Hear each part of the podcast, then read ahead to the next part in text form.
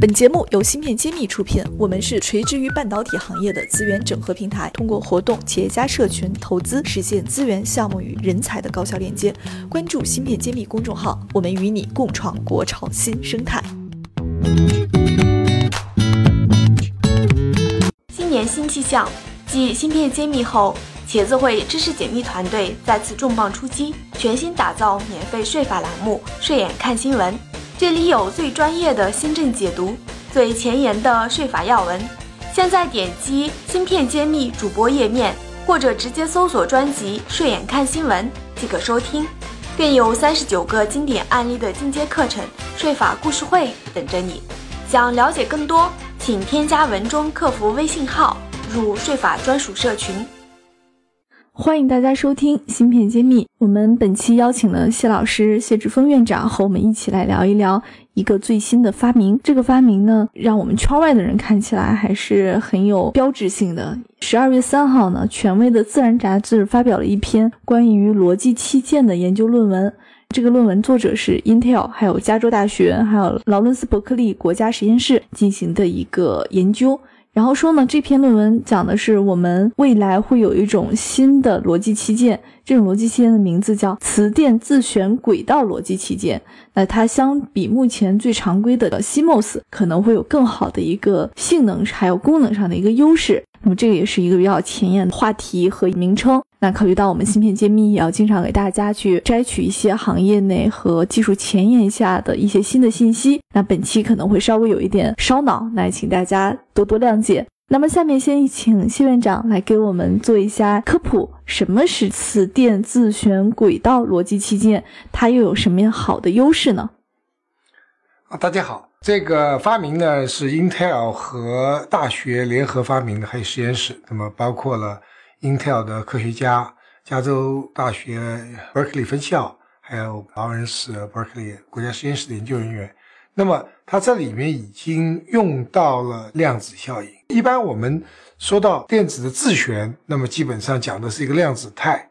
那我们太多的技术我们不介入，我们讲它的达到哪一些功能，呃，达到哪一些性能。这样子的话，我们和我们现在所用的所谓的技术呢，就可以有一个对比。要不然的话，我们就不知道他到到底在说的东西和我们今天有的技术完全不相干了。好，那我们先说一下它达到什么水平啊？首先呢，根据 Berkeley 的新闻，Meso 这个技术啊，它的器件晶体管也是个晶体管开关啊，它是从开关电压可以从现在的几伏降到零点五伏以下，那么极端的可以降到零点一伏或者叫一百个毫伏，是这样子。那么它有什么好处呢？它的开启电压也低，它的功耗也低。那么这样子的话，它可以把我们整个这个计算速度和待机时间会提高，这是最关键的。那么这里面的话也讲到三个团队，学校 Berkeley 完全是很多基础理论的基础材料的研究，国家实验室它讲就做出这样一个可行的一个方案。Intel 它是做产品的，所以它很清楚的说。我们已经做出了 Meso 器件的原型，让我觉得很兴奋的是，它用到了量子技术。那么，一般我们讲的量子技术要在低温下实现。那么，这里面想写的很清楚，这个器件是在常温的，叫室温下的量子行为的材料做的，它不需要低温。那么，很多很多的超导是在低温实现，这个就不需要用低温来实现。那么，这样子的话。我们就期待它是一个可以应用的器件，而不是一个纯粹的这个实验室的东西。那这个东西目前来说，它在什么样的一个阶段呢？离产业是否非常遥远？我们看的报道中还说不清楚。但是我们任何一个技术啊，都是需要很多的迭代的。我认为还是比较遥远的。那么从 Intel Senior Fellow Ian Young 语言中可以说得很清楚，他说这个进展是值得兴奋。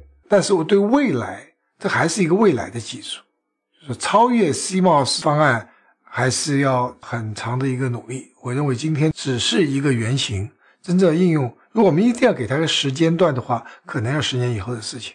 但是我我没有参与，我也不懂。从它的用的语言来说，只是叫 next generation，就是下一代，超越摩尔以后，就摩尔走不下去以后的。那么今天摩尔可以走到，我们已经证明可以走到三纳米。也就是七纳米、五纳米、三纳米，那甚至走到一点八纳米这样一个技术呢是可以的。但是我们今天已经量产的是七纳米，所以我们这个还还不急着转换成这个技术。一方面，我认为很久才能够真正量产；另外一方面呢，现有的技术呢还有很多年可以走下去。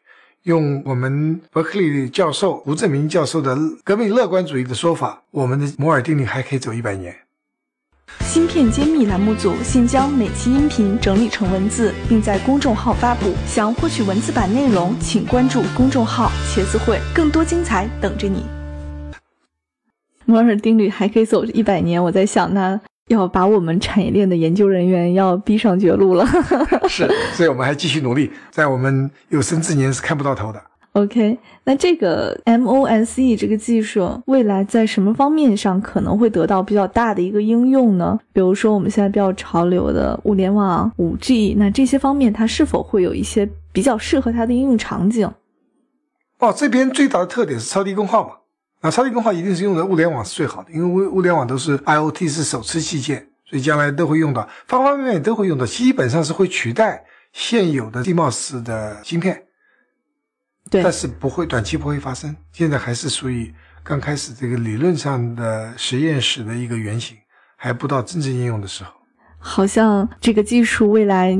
有十年左右的一个产业导入期哈，那这里其实我也会有一个比较直观的感受，就是我们可能国外的一些媒体爆出来的新闻，它就比较严谨，不会像说我们刚实现了什么什么什么技术突破，然后就马上实现了什么什么产业替代。厉害了，我的 Intel，我很想说这句话，但 Intel 从来不说厉害了，我的 Intel 是是说我们的 Andy Grove 一直教我们，我们要居安思危。我们要生于忧患，死于安乐。我们不能掉以轻心。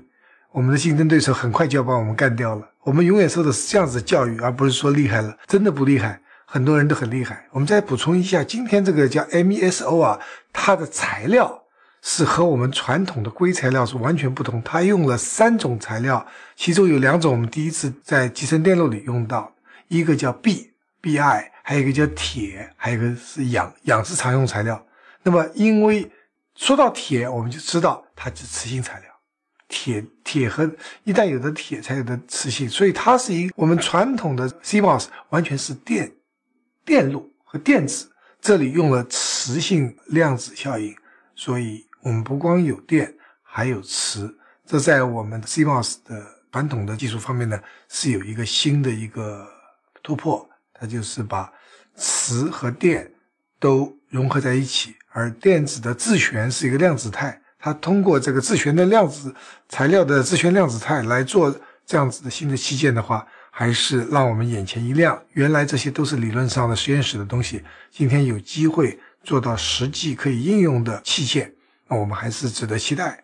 其实我这里刚刚也想补充一个我的感受。因为像我们有很多公司都会公布说自己有什么好的技术突破，然后能解决产业化的问题。那像很多政府也好，或者投资人也好，听到这种前沿的技术，其实他们心里也是有充满了一些困惑的，不知道它什么时候能在市场上体现，也就是实现到销售。那像我们这篇自然杂志出现的文章，它的这个 Intel 的高管就比较。谨慎地说，未来还有很长的路要走，至少有十年的时间才能实现产业化的导入。那么，实际对我来说，我觉得我们中国动不动又有很多技术的突破，那实际上想从对投资人说一声，可能产业导入的难度是一个很漫长、很很长期的一个过程，甚至实现市场化的这个反馈也可能没有那么短时间。嗯，这也是我们中国要做集成电路必然有的耐心啊。这就是问题了。我们做做基金的人都觉得五什么三加二、五加二，七年就不能再等了。那么 Ramesh 科学家给了一个比较客观保守的时间表，他说十年还是需要的。所以没有一个长期投资的这种思想准备，这种技术啊就听听就算了，千万不要去把和和自己的投资相关。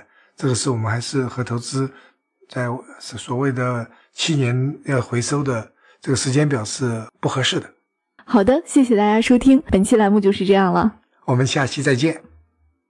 感谢大家收听《芯片揭秘》，更多精彩内容请关注公众号“茄子会”。我是谢志峰，我在芯片揭秘等着你。